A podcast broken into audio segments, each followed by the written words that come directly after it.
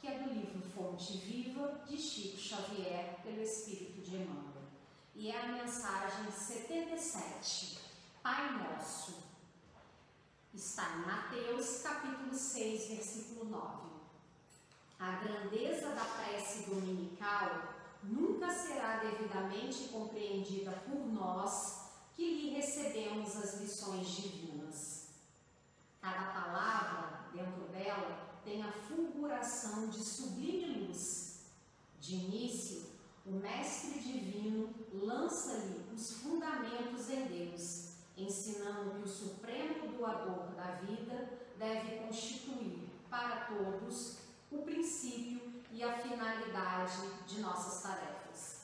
É necessário começar e continuar em Deus, associando nossos impulsos a fim de que nosso trabalho não se perca no movimento ruinoso ou inútil.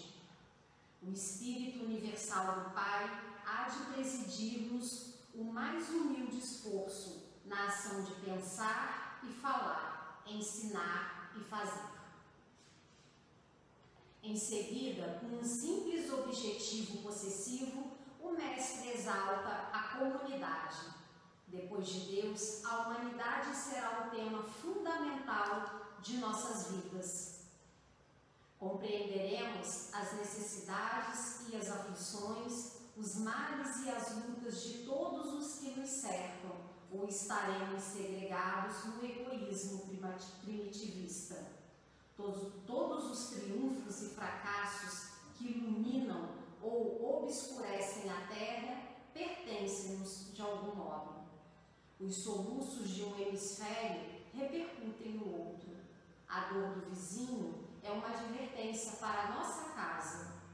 O erro de um irmão, examinado nos fundamentos, é igualmente nosso porque somos componentes imperfeitos de uma sociedade menos perfeita, gerando causas perigosas, e por isso tragédias e falhas dos outros afetam-nos por dentro. Quando entendemos semelhante realidade, o império do eu passa a incorporar-se por célula bendita à vida santificante sem amor a Deus e a humanidade, não estamos suficientemente seguros na oração. Pai nosso, disse Jesus para começar, Pai do universo, nosso mundo. Sem nos associarmos aos propósitos do Pai, na pequenina tarefa que nos foi permitido executar, nossa prece será muitas vezes simples repetição do eu quero, invariavelmente cheio de desejos, mas quase sempre vazio de sensatez e de amor. Então, uma página muito bonita que realmente nos faz refletir sobre o poder da oração e essa oração tão bonita que o Pai nos ensinou, que traz ali todo é, o conceito de amor e de caridade. Assim, meus irmãos, vamos para a nossa prece inicial. Inicialmente, silenciando nossos pensamentos, procurando deixar nossos problemas um pouco do lado de fora e nos concentramos e nos concentramos nosso pensamento de que Deus é soberanamente justo e bom é amor, é caridade, é misericordiosa, é, é misericórdia. Hoje nós agradecemos pela vida do nosso amigo Luiz Feijolo, que já encontra-se em casa, se recuperando do vírus do Covid-19 19. A oração tem força, a prece tem força. Então, agradecendo pelo restabelecimento e pela recuperação da saúde do nosso amigo querido. Assim, Pai amado, os nossos amigos espirituais, te pedimos a permissão para o início de mais uma palestra online aqui no Centro Espírita, a Caminho da Luz. Que assim seja, graças a Deus. Boa noite a todos. Que a paz do Mestre Jesus nos envolva. É um prazer estar de volta a essa casa. Te agradece aí a diretoria da casa pelo convite, na, na pessoa do Luiz Tejô, nosso amigo e companheiro, irmão aí, né, de, de jornada no Movimento Espírita de Volta Redonda. É, a gente conhece o Luiz já há muito tempo, de Comerge, né? Fazíamos parte, fazíamos parte também da equipe de estudo. É, encontro Jovem Espírita de Volta Redonda. A Fabiana me lembrou aqui do restabelecimento. Luiz, força aí, daqui a pouco vai estar aqui conosco. Te agradece mais uma vez, essa casa que nos que abre suas portas ao longo das décadas, né? Para vários trabalhos, trabalho de ERG, Comerge, evangelização, já tivemos aqui ao longo das várias diretorias nos últimos 25 anos, a gente agradece a estrutura da casa, que comporta né, treinamento de evangelização, seminários, e sempre com as portas abertas para os nossos eventos. A gente agradece mais uma vez. A tarefa que nos cabe essa noite é falar o que é o Espiritismo. E nós escolhemos algumas pontuações ao longo desses 30 minutos, né? E sem mais delongas, nós vamos, daqui a pouco a gente vai explicar a obra. A gente vai começar com a obra O que é o Espiritismo, que é a terceira obra é, da codificação, né? A gente vai explicar daqui a pouco por que o livro dos Espíritos, a partir de 1857, depois o livro dos Médiuns e depois o que é o Espiritismo. Depois o Evangelho e as demais obras. Né? É, Allan Kardec, no preâmbulo, no preâmbulo do que é o Espiritismo, diz assim para nós. Vamos fazer aqui algumas reflexões do que seja o Espiritismo, ok? Ele diz assim para nós: as pessoas que só têm conhecimento superficial do Espiritismo são naturalmente inclinadas a formular certas questões cujas soluções podia, sem dúvida, encontrar em um estudo mais aprofundado dele.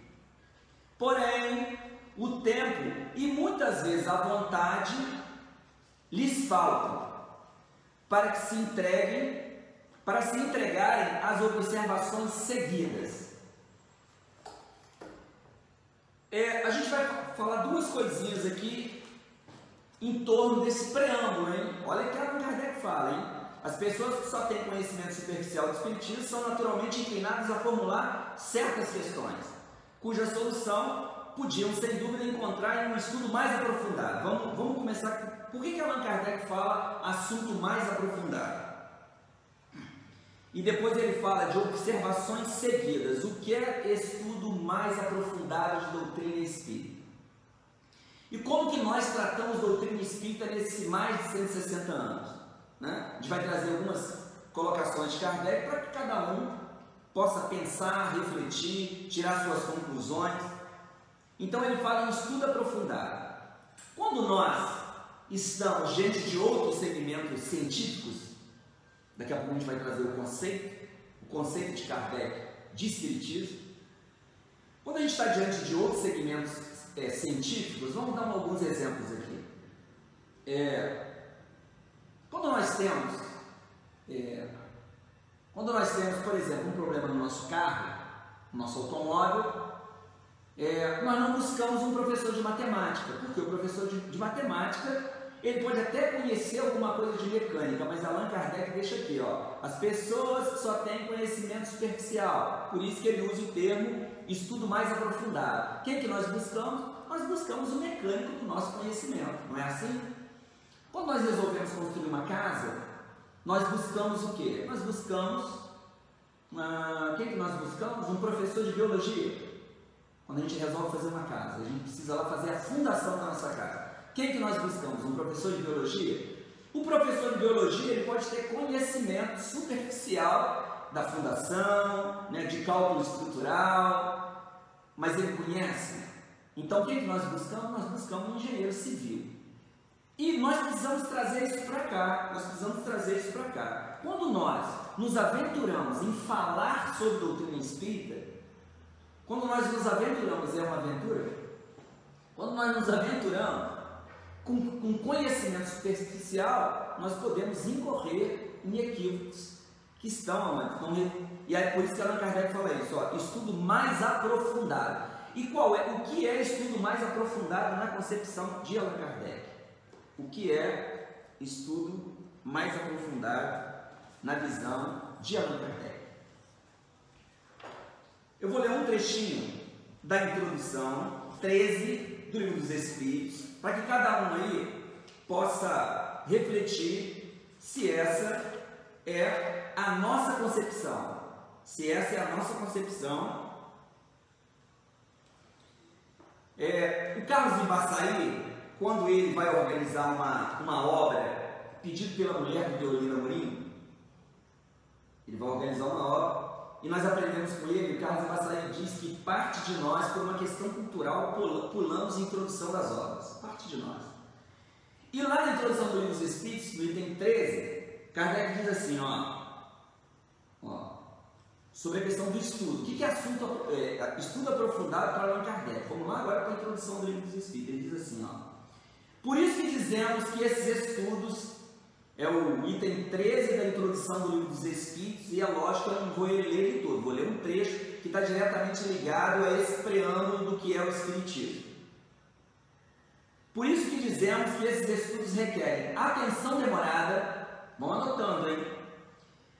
Observação profunda e, sobretudo, como aliás exige, exigem todas as ciências humanas, continuidade e perseverança Anos são precisos para formar-se um médico, um médico medíocre. E três quartas partes da vida para chegar-se a ser um sábio. Como pretender-se em algumas horas adquirir a ciência do infinito? Ninguém, pois, se iluda. O Espiritismo, o estudo do Espiritismo é imenso. Interessa a todas as questões da metafísica e da ordem social é um mundo que se abre diante de nós. Será de admirar que efetuá-lo demanda tempo? Muito tempo mesmo? Por que, que a gente cita as fontes? Porque o que nós vamos fazer aqui em 30 minutos é uma síntese do assunto. Então a necessidade, quando a gente cita a fonte, a gente vai lá buscar na fonte. Porque aqui eu só falei do item 13, um trecho. A pergunta é: é dessa maneira que nós espíritas vemos a, o, a ciência espírita? A gente precisa pensar nisso. É dessa maneira que nós encaramos a doutrina espírita, o estudo da doutrina espírita? É porque é dessa maneira que Kardec, a visão de Kardec sobre a ciência espírita é exatamente essa. Ó, ele fala isso no preâmbulo que é o Espiritismo, ele fala de estudo mais aprofundado e observações seguidas. Então ele é, deixa claro para nós, pelo menos aqui é, por trás, da, interpretando o que ele está falando, né? Ele está dizendo para nós que um estudo aprofundado requer sistematização, método, né? Quem quer aprender Espiritismo precisa disso, de método. E aí ele continua aqui, tá? Logo no início do livro que é o Espiritismo, isso aqui eu estou no preâmbulo. Ainda no preâmbulo, ele define para nós o que é o Espiritismo. Como Kardec fez isso no que é o Espiritismo? Ele dá um título ao livro, o que é o Espiritismo, e já na introdução ele já responde o que é o Espiritismo. E depois, ao longo da obra, são três capítulos. O primeiro capítulo ele trata, só para que as pessoas tenham curiosidade de lá estudar o, estudar o livro, né? Porque essa obra ele disse para nós que o Espiritismo era para os iniciantes. Para quê? para aquelas pessoas que não conhecem o Espiritismo saberem o que é o Espiritismo em síntese. Então, é uma síntese. O que é o Espiritismo é uma síntese. Ele trata no primeiro capítulo, ele traz em forma de diálogo que, segundo ele, aguça a curiosidade. Né? Ele tem três diálogos: é, Kardec o crítico, Kardec o padre e Kardec o cético. Então, é muito gostoso de ler isso aqui. Então, ele diz que a obra é isso. Depois, ele tem mais dois capítulos. Mas aqui ele já traz o conceito do que é o Espiritismo e a gente já se adianta aqui junto com ele. O Espiritismo é ao mesmo tempo uma ciência de observação. Por isso que ele fala ali que requer muito tempo. É, e uma doutrina filosófica. Como ciência prática, ele consiste nas relações que estabelece entre nós e os espíritos. Como filosofia compreende todas as consequências morais que demandam dessas mesmas relações. Podemos defini-lo, agora ele tem, esse é o conceito, agora ele vai definir. O Espiritismo é uma ciência que trata da natureza, origem e destino dos espíritos, bem como de suas relações com o mundo corporal. É muito bacana a, a proposta dele no preâmbulo, porque ele traz o conceito, é, fala dos capítulos e ele diz o seguinte: ó, que aqueles indivíduos que têm interesse de conhecer, e aí ele traz um dos aspectos do que é o Espiritismo para a gente discutir aqui, para a gente trazer para as reflexões. Ele diz assim, ó, que é uma, é uma, é uma das propostas do Espiritismo, sob o ponto de vista da convicção. Ele diz assim, ó, por que, que ele traz essa obra em síntese? Por que, que ele traz essa obra pequena? Para que os, os indivíduos que têm interesse em conhecer resolvam a partir daqui, a partir do que é o Espiritismo, se é interessante ou não, se eles querem ou não. Olha que bacana isso. É uma nova proposta, é uma nova proposta filosófica na Terra. O Espiritismo ele não impõe as suas ideias. É muito bacana isso, né? Muito bacana. Nós não impomos as, nossas, as ideias, as nossas convicções. Quando Kardec viaja, faz a viagem em 1862, é, no discurso na cidade de Grotô, ele traz para nós essa concepção de que nós não somos proselitistas. Né? É, hoje nós estamos aqui numa live. Se nós estivéssemos presencial, essa é uma proposta kardeciana, tá? Que eu vou trazer para cá, para nossa interpretação. Se nós estivéssemos ali no salão do Caminho da Luz, se tivesse três pessoas, dez pessoas ou duzentas pessoas, para nós era a mesma coisa. Por quê? Porque Kardec, em 1862, ele fala na cidade de Brotô que nós não temos uma proposta proselitista, nós não estamos à cata de adeptos, nós não estamos à cata de prosélitos. É uma doutrina livre, de livre exame. E é nesse sentido que ele fala isso aqui, por isso que ele traz a obra em síntese, o que é o Espiritismo em síntese. Porque as pessoas que vão ler isso aqui, inclusive é uma obra, não sou eu o único que falo sobre isso, é uma obra que eu indico. Né? Quando a pessoa não conhece, um parente, uma amiga, mas eu queria conhecer o Espiritismo. É a obra que ele indica. Não dou o livro dos, dos Espíritos, não dou o que é o, o livro dos médios, não, não indico o Evangelho, é o que é o Espiritismo, que é o que é o Espiritismo que traz, em síntese, a estrutura doutrinária. E é muito bom falar em estrutura doutrinária, porque o Herculano Pires fala isso. Ó. Vocês viram que eu li no preâmbulo do que é o Espiritismo, e o preâmbulo do que é o Espiritismo está diretamente ligado à introdução 13 do Livro dos Espíritos. Olha, o Herculano Pires fala para nós que é uma, é uma estrutura doutrinária, a gente precisa compreender isso para nós não fazermos recorte. E aí a gente já está falando do que é o Espiritismo também. Primeiro, essa questão da concepção, que é a primeira coisa que nós gostaríamos de levantar aqui. A questão da, da, da convicção.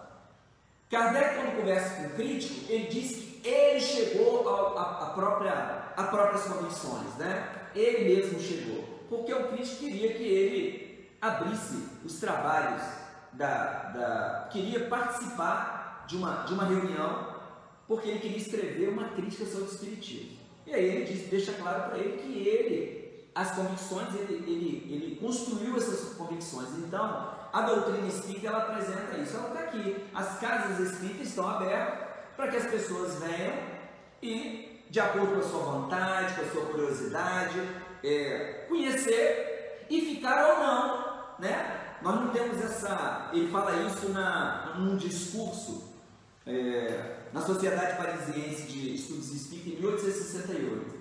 Ele deixa isso muito claro, né? Que as pessoas vêm, ficam ou não. Né? É o último discurso de Kardec. Por quê?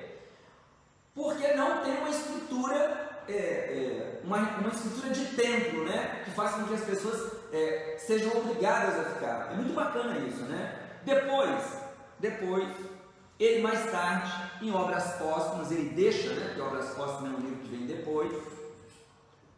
Ele diz assim, ó. Está dando sequência ao que é o Espiritismo aqui, tá? No projeto de 1868, ele diz assim: ensino espírita. Olha o que ele diz, fazendo correlação do que é o Espiritismo e com a introdução do livro dos Espíritos. Um curso regular de Espiritismo seria professado com o fim de desenvolver os princípios da ciência e difundir o gozo pelos estudos sérios. Esse curso teria vantagem de fundar a unidade de princípios, de fazer adeptos esclarecidos, capazes de espalhar as ideias espíritas e desenvolver grande número de médios. Considera esse curso como de natureza a exercer capital influência sobre o futuro do Espiritismo e sobre suas consequências. Como nós valorizamos, como nós valorizamos o estudo sistemático das outras ciências, da biologia, da física, da astronomia, das ciências humanas também, há necessidade que nós espíritas olhemos melhor para isso. Kardec é o único que dá o título à ciência espírita de ciência do infinito. Está ali, é o único autor que chama o Espiritismo. Olha que lindo isso, né? Ciência do infinito. E ele faz um convite para nós. Quando ele cita o que é que a doutrina espírita está trazendo, ele diz: será que não demanda tempo? Muito tempo mesmo? Então, para estudar a doutrina espírita, a necessidade desse, dessa visão aqui, ó, ele prevê isso em 1868. Ó, projeto de 1868. O Obras Costas é um livro que foi editado depois, mas ele, isso aqui são manuscritos de Kardec, né? não deu tempo dele trazer. Depois ele é ele é editado mais tarde, né? um bom tempo, depois de 20 anos, né? Ó, um curso regular de Espiritismo. O que é um curso regular de Espiritismo? Para nós, a partir da década de 70, a FEB traz o estudo sistematizado da doutrina espírita. E hoje o estudo aprofundado da doutrina espírita, o EAD, para nós conhecermos como funcionam os mecanismos dessa ciência, porque é dessa maneira que ele, é dessa maneira que ele conceitua a doutrina espírita. Ó. Espiritismo é uma ciência que trata da natureza, origem e destino dos espíritos, bem como das suas relações com o mundo corporal. E aí a gente deixa essas reflexões para a gente pensar se é dessa maneira que nós tratamos a doutrina espírita. Né? É dessa maneira que nós tratamos a doutrina espírita como ciência. Nós estudamos ela de maneira sistemática ou nós vamos trazendo as nossas ideias pessoais, de acordo com aquilo que a gente estudou, né, nos nossos estudos profissionais, cada um trazendo. E isso foi previsto lá atrás por Kardec em A Gênese, né? Em A Gênese foi previsto por ele. Quando ele, no caráter da revelação espírita, no item 26, ele diz isso, né?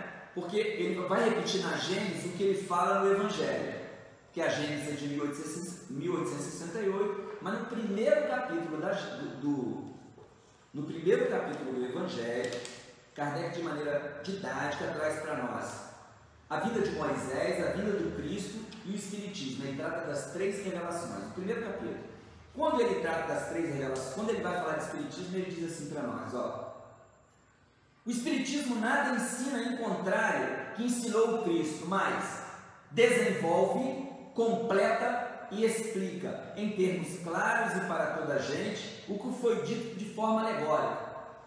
A questão 627 do Livro dos Espíritos está diretamente ligada a essa informação aqui, porque os Espíritos respondem para Kardec lá, é uma pergunta de Kardec, que é exatamente isso aqui. O Espiritismo vem é, desenvolver completar e explicar a doutrina do Cristo.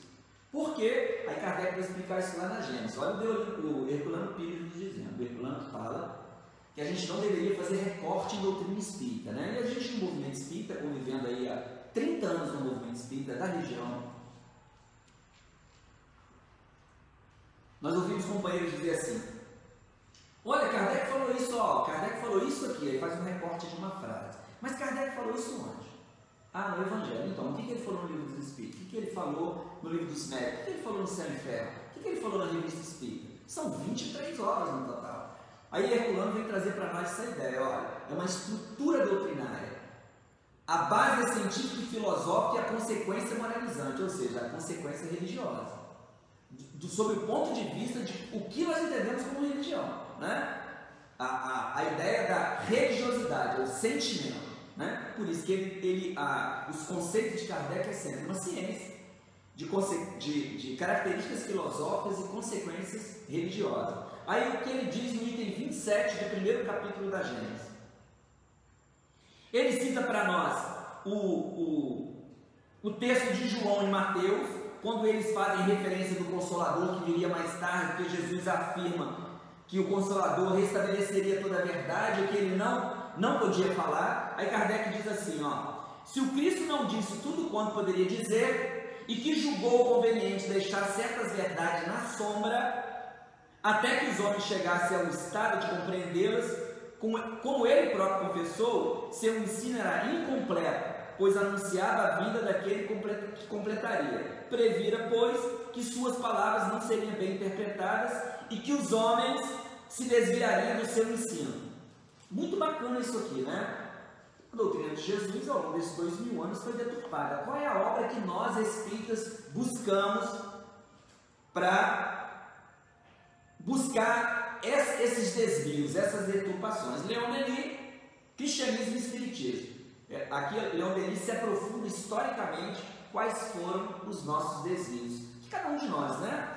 Nós, nas, nossas várias reencarnações desses, ao longo desses dois mil anos, fomos de pouco a pouco trazendo as nossas questões pessoais e aí transformando o movimento cristão nisto que nós vemos por aí. E hoje a gente traz aqui o compromisso com a doutrina espírita de restabelecer a verdade. Ou seja, a interpretação dos Espíritos. Lá no livro é, O Evangelho de Jesus, à luz da psicologia profunda, Joana Diante fala que o Espiritismo veio fazer uma releitura do Evangelho, ou seja, trazer, restabelecer essa verdade. Kardec usa um outro texto, né? Restabelecer a verdade. Ela fala releitura.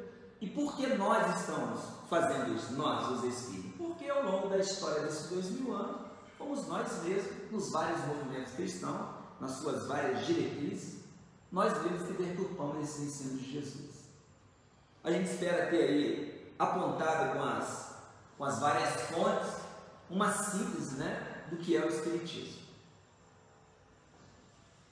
A gente tinha mais algumas coisas, mas vamos ficar para o presencial. A gente agradece a casa mais uma vez a oportunidade de estarmos aqui trazendo aí a nossa contribuição, de, de estar refletindo em torno desses temas. Né? A gente gosta de citar as obras para que os amigos possam ir pesquisar, se aprofundar, porque Kardec no preâmbulo deixa muito claro, né? É, como é negativo o conhecimento superficial. Gente vai agradecer ao Cristo aos amigos espirituais, aos mentores amigos dessa casa, o amparo, a todos nós, a todas as casas ligadas a essa casa espírita, a todos os frequentadores, aos tarefeiros, à diretoria. Que Jesus abrace a todos nós com as suas vibrações, trazendo nessa noite a serenidade necessária para esse momento de transição, para esse momento de expiações coletivas, para esse momento de provas previsto pelo Cristo, previsto por Kardec, que nós possamos estar lembrando disso, que essa espiritualidade possa estar aí tocando em nossos corações, para que nós cumpramos a nossa tarefa, para que nós cumpramos a nossa parte nessa grande engrenagem humana. Que assim seja, graças a Deus. Te agradeço mais uma vez.